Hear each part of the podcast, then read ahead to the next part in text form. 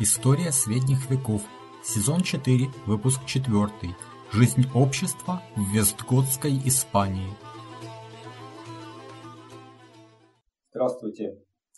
Меня зовут Валентин Хохлов. Это очередной выпуск из цикла об истории средних веков. Четвертый сезон, в котором мы говорим о странах Иберийского полуострова. И в этом четвертом выпуске я обещал рассказать о жизни общества в Вестготской Испании. А, мне приходится записывать этот выпуск в походных условиях. 24 февраля рано утром я проснулся от э, звуков взрывов. Э, путинская Россия напала на мою страну. Э, они бьют и по мирным объектам и по жилым домам, поэтому мне пришлось покинуть свой дом, и пока я имею возможность что-то где-то записывать, я сделаю часть выпусков, которые у меня были запланированы. Не знаю, насколько долго это продолжится, э, но вот такая ситуация. Я также прошу тех, у кого есть возможность поддерживать э, этот проект на сайте Patreon, patreon.com, касая VAL, подчеркивание KHOKHLOV. А, и подписываться на мой канал YouTube, который можно найти по моему имени Вайл Хохлов. В предыдущих выпусках мы рассмотрели основные события в жизни Испании 5-7 э, веков. Это были королевства Свевов, королевство Визготов. Э, у вас, наверное, возник вопрос, э, как же там жили люди в этот период, насколько сильно варвары изменили уклад жизни по сравнению с Римской империей. Пришла ли Испания в этот период в упадок в результате покорения варварами? Ну, попробуем с этим разобраться. В первом сезоне у нас были выпуски номер 6 и номер 7, где мы довольно подробно рассматривали жизнь общества и право в раннем средневековье, причем основой а, анализа было королевство франков, то есть Галия. Но дело в том, что я пользовался такими э, источниками, как э, книги Бизо, Лебека. Вот, э, там были косвенно затронуты вопросы демографии, языка, права в королевстве вискотов. Но вот у Альтамира и Кривия общественной жизни Испании в этот период посвящено гораздо меньше внимания. То есть, да, там есть у него две главы, достаточно небольших. Но он в самом подтверждает те выводы, которые были сделаны в первом сезоне. Что касается демографии, то население Римской Испании в 200 году нашей эры, то есть период такого Э, расцвета Римской империи, ну кон, конец уже расцвета, начало упадка, но это максимум ее населения. Вот по работе Макаведи и Джонса э, население Иберийского полуострова на этот момент оценивается в 5,5 миллионов человек. К 400 году оно сокращается до 5 миллионов человек, а минимальная численность населения зафиксирована там, ну оценивается на 600 и 650 годы в 4, порядка 4 миллионов человек. Э, из них вестготов было ну, около 100 тысяч, где-то так, может быть чуть меньше. Значит, э, э, вандалы свев были еще менее многочисленные, порядка 40 тысяч человек вандалов, свевов, где-то так же, может меньше. Таким образом, даже если учесть что на момент покорения Испании э, в V веке э, суммарная численность не превышала 2-2,5%, численность варваров по сравнению с иберо-римским населением. Ну, даже если предположить, что у варваров были высокие темпы рождаемости, а иберо-римское население сокращалось, но все равно вряд ли в VII веке, то есть вот на эту э, эпоху, мы бы обнаружили в э, Испании более 5% варваров э, от числа иберо-римского населения. То есть это абсолютное меньшинство. Подтверждением этого служит косвенным подтверждением также и то, что языки свевов и готов исчезли практически бесследно, а испанский язык, который начинает выделяться из бульгарной латыни где-то на рубеже 8-9 веков, как и другие романские языки, французский, итальянский. Он э, является языком иберо-римлян, а не готов. как ни парадоксально, вот больше источников на Готском осталось на территории современной Украины, в Крыму, а не в Испании, ну, потому что готы э, там осели, и э, какие-то вот такие источники до нас дошли, и даже готский язык начинали изучать из Константинополя, из Османской империи, э, которая контролировала Крымское ханство на тот момент. Хотя в Испании язык готов сохранялся до самого конца королевства визготов, но, по всей видимости, письменных источников там практически не было, писали все-таки на латыни, а, а те источники на готском, что были письменные, в основном были уничтожены, э, потому что готы изначально были арианами, и, соответственно, в борьбе с этой ересью их письменные источники уничтожались католиками.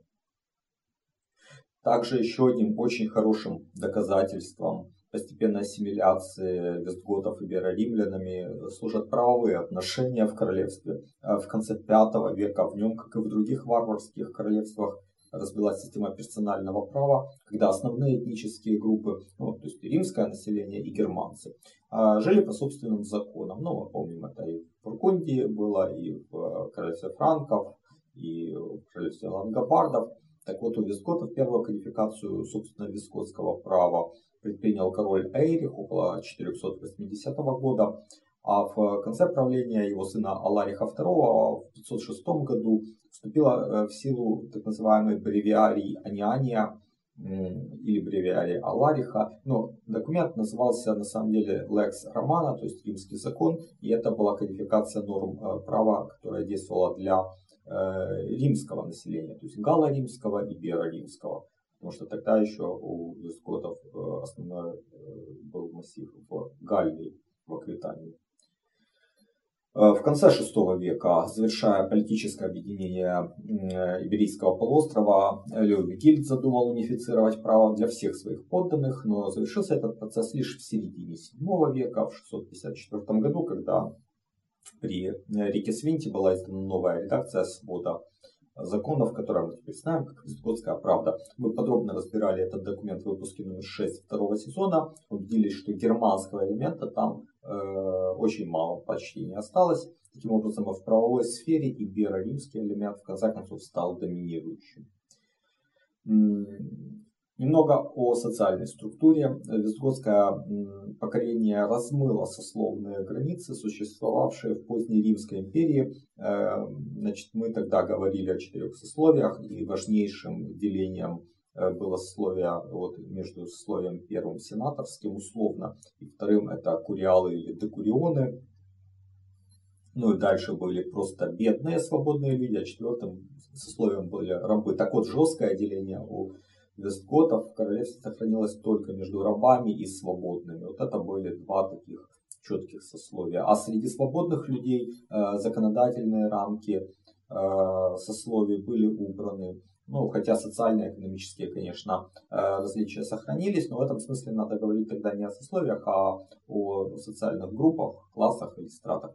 А в V веке усиление варварских королевств не в последнюю очередь было связано именно с сословными различиями в Римской империи, с, теми, э, с той тяжестью обязанностей, которая лежала на куриалах. И, собственно, вот эти вот куриалы, или же докурионы, они даже предпочитали бежать из, собственно, римских провинций, ну, то есть тех, которые контролировались непосредственно римская администрация, в варварские королевства, то есть к тем же вестготам, где тяжесть вот этого времени была гораздо э, меньше. Относительным новшеством вестготской эпохи Альтамира и Кривея называют появление социальной группы буцеллариев. Это людей, которые добровольно шли на службу к состоятельному человеку в обмен на предоставление оружия или земельного надела, или того и другого. Ну, на самом деле это очень похоже на отношения партнера и клиента, видимо, это оттуда выросло. Патроны клиент это отношение еще и римского периода. Значит, э, также это отчасти похоже на отношение колонна и землевладельца. Но по моему мнению, это все-таки э, вот Буцелари это развитие, развитие вот этих форм отношений довольно логично, а мы примерно в то же время видим и в Галлии франков, и в англосаксонской Англии, даже в Ирландии такой формат отношений. Вот как Альтамира и Криве описывает эти правовые отношения в Испании. Будучи зависимыми, буцеларии сохраняли все свои личные права и получали от патрона или сенатора, которого они сопровождали на войну, оружие и земельные наделы. Буцеларий имел право в любой момент порвать узы, а, связывающие его с патроном, и этим он отличался от вольноотпущенника, который был постоянно э, связан обязательствами патроната. Э, сеньор не только обязывался помогать Буцеларию защищать его, но он должен был выдавать замуж его дочерей, которые после смерти отца до замужества оставались под властью патрона. Прошу прощения. Э, патронат подобного рода и связанные с ним материальные выгоды предоставлялись буцелариям настолько привлекательными, что крайне редко они порвались с патронами, хотя и имели на это право. Э, обычно это случалось, если буцеларий находил нового патрона, связь с которым по каким-то соображениям была или казалась более выгодной. То есть э, видите какие-то вещи, которые мы из первого сезона отмечали в феодальном праве, они уже тут просматриваются. Например, обязанность патрона помогать выдавать замуж дочерей его клиента, то есть посылателя. Вероятно, одним из тех факторов, которые способствовали развитию феномена Буцлария, было то, что вестготы, захватив Испанию, э, сделали передел общественных земель. Но я думаю, что частные они, наверное, не трогали, а вот общественные они переделили так, что две трети а, отошло вестготам, а одна треть иберо-римлянам.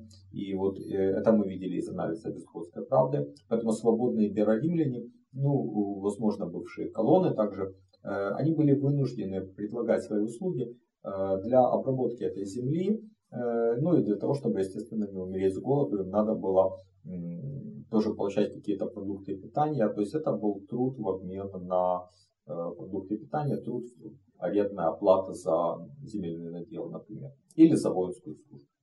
Что касается политической системы, то изначально короли вестготов, как и у германских племен, вообще это было принято, а избирались. Значит, э, выборы э, происходили изначально всем свободным населением. То есть это был выбор военачальника да, вот, племени. Постепенно у королей стали появляться и также административные, экономические функции, но выборность э, сохранялась и была одним из важнейших факторов политической жизни. Хотя вот в 7 веке мы видели, как э, некоторые короли пытались передать э, трон сыну, то есть установить такую традицию наследования, но это было не очень успешно, как вот мы помним. Э, выборность сохранилась. Э, хотя вот выбирать стали не все свободные вестготы, а только знать и потом духовенство.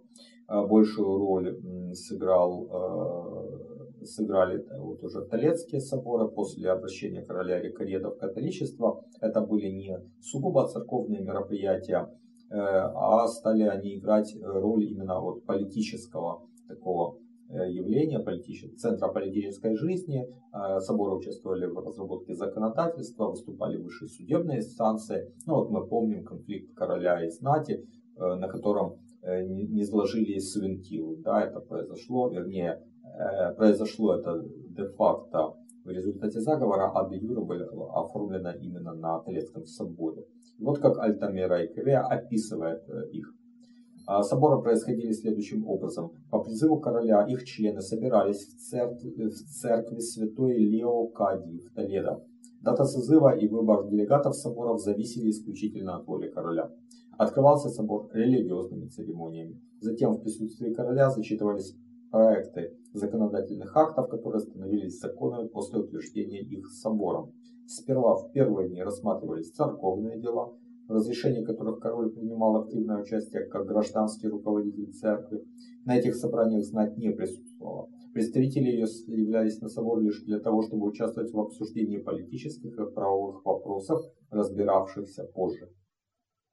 Однако законодательная инициатива принадлежала только королю и иногда епископам, но не представителям знати. По окончании заседаний двери церкви открывались для публики, принятые решения зачитывались всенародно. Король всегда сохранял право вето относительно решений, принятых не по его предложению. Таким образом, фактически соборы во всем зависели от короля. Непосредственное окружение короля составляли зависимые от него лица, леуды. Э, это что-то типа буцелариев самого короля. Правда, следует отметить, что епископов Испанской церкви тоже назначал король. Вот влияние Рима на тогдашней церкви было э, минимальным. Э, король назначал военных руководителей провинций, герцогов и высших чиновников, графов. После реформ Леовигильда в 579 году королевство разделили на 8 провинций. Но, по всей видимости, сохранились вот 4 старых римских провинций. Лузитания, Бетика, Картахена и Тарагона, примерно в тех границах. На севере Галисия немножко уменьшилась, э, сохранилась как провинция, но также возникла Астурия, к востоку от Галисии, а к востоку от Астурии еще Кантабрия, Васкония. То есть там были и Кантабрия, и Васкония в одной провинции. Ну и, наконец, восьмой провинции э, были земли королевства визготов в Галлии, то есть провинция Септимания. Фактическим главой провинции стал герцог как военный руководитель э, вот этой части королевства. А, значит, войско визготов изначально, как и в прочих архаичных обществах, кстати, не только у германцев, но мы знаем это из истории Древнего Рима и Древней Греции. Так вот, в войске служили все свободные мужчины, но созывались на такие ежегодные кампании. По всей видимости, в VI веке ситуация изменилась, и всеобщее народное ополчение стало лишь гипотетической организацией, а реальной военной силой остались дружины короля и крупных землевладельцев, которые имели множество буцелариев и могли, соответственно, собрать вот такую небольшую профессиональную армию. Э, кстати говоря, такое развитие событий мы наблюдали в королевствах франков и в королевстве англосаксов. Э, вот если помните, мы в третьем сезоне разбирали военную организацию, э, так что вот очень, мне кажется, похожие вещи происходили и у визготов. То есть это была какая-то такая тенденция, закономерная тенденция того времени. Э, э, все плюсы и минусы такой профессионализации мы на примере Англии как раз-то и видели. Э, и то же самое можно сказать об империи каролингов и роли в развале империи каролингов, которая привела вот такой переход на войско в виде дружин крупных чиновников, на то время ставших первыми феодалами, графами. Ну и мне кажется, что именно отсюда растут корни феодальной системы, и вот, э, да, это способствовало раздробленности и децентрализации. У вестготов лишь в самом конце 7 века, наверное, первыми из европейских таких правителей, король Вамба э, понял и попытался это изменить. Он пытался вернуть всеобщую воинскую повинность для вестготов. Может быть, если бы это удалось, то не было бы арабского завоевания Испании. Ну, кто знает. Хотя все равно историки считают, что даже если бы его не произошло, то Испания, э, вернее, королевство Вестготов распалось бы на 6-8 протофеодальных образований. Что касается культуры, то ранняя средневековая Испания оказалась на перекрестке различных культур еще до арабского завоевания. То есть даже если мы не считаем собственно готов, которых было мало, и они не оказали большого влияния на культуру, то сошлись и бероримские традиции местные, и греко-византийская культура, принесенная э, греками, которые образовали, вернее, принесенная греками в анклавы, которые они образовали э, на юге и юго-востоке полуострова, а также еврейская культура. В Испанию переселилось довольно много евреев еще в римские времена. Как и в других странах Запада, 5 и 6 века это закат античной культурной традиции, развитие христианской. Поэтому в качестве наиболее видных деятелей мы видим прежде всего духовных лиц. Ну, это, например, в 5 веке Павел Орозий, э, еще вполне римские, кстати, времена, до развала Западной Римской империи. Э, в Галисии тоже начинает свою деятельность и Даций, он был священником, потом епископом, и он, кстати, описал нашествие германских племен в Испанию. В VI веке большую роль играл епископ Мэриде Вестгот Массона. Первоначально он был арианином, потом пришел в католицизм.